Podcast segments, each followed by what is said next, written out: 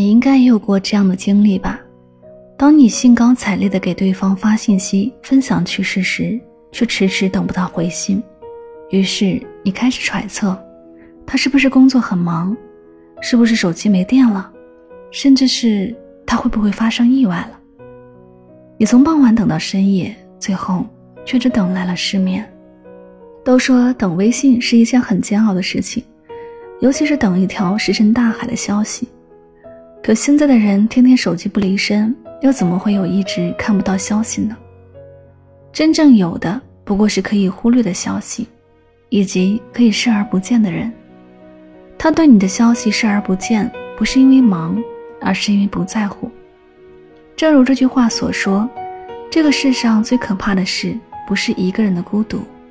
而是另一个人会让你更加孤独。千万别以为他一时兴起的温柔就是对你的珍惜，千万别以为他无聊之时的关心就是对你的在意。有时候你不是他心里惦记的那个唯一，而是他排遣寂寞的之一。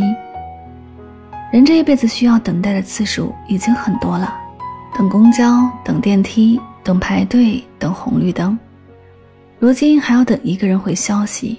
真心虽然免费，却也不该随意浪费。挤不进的世界，就别硬挤了，别作践自己，还难看了别人。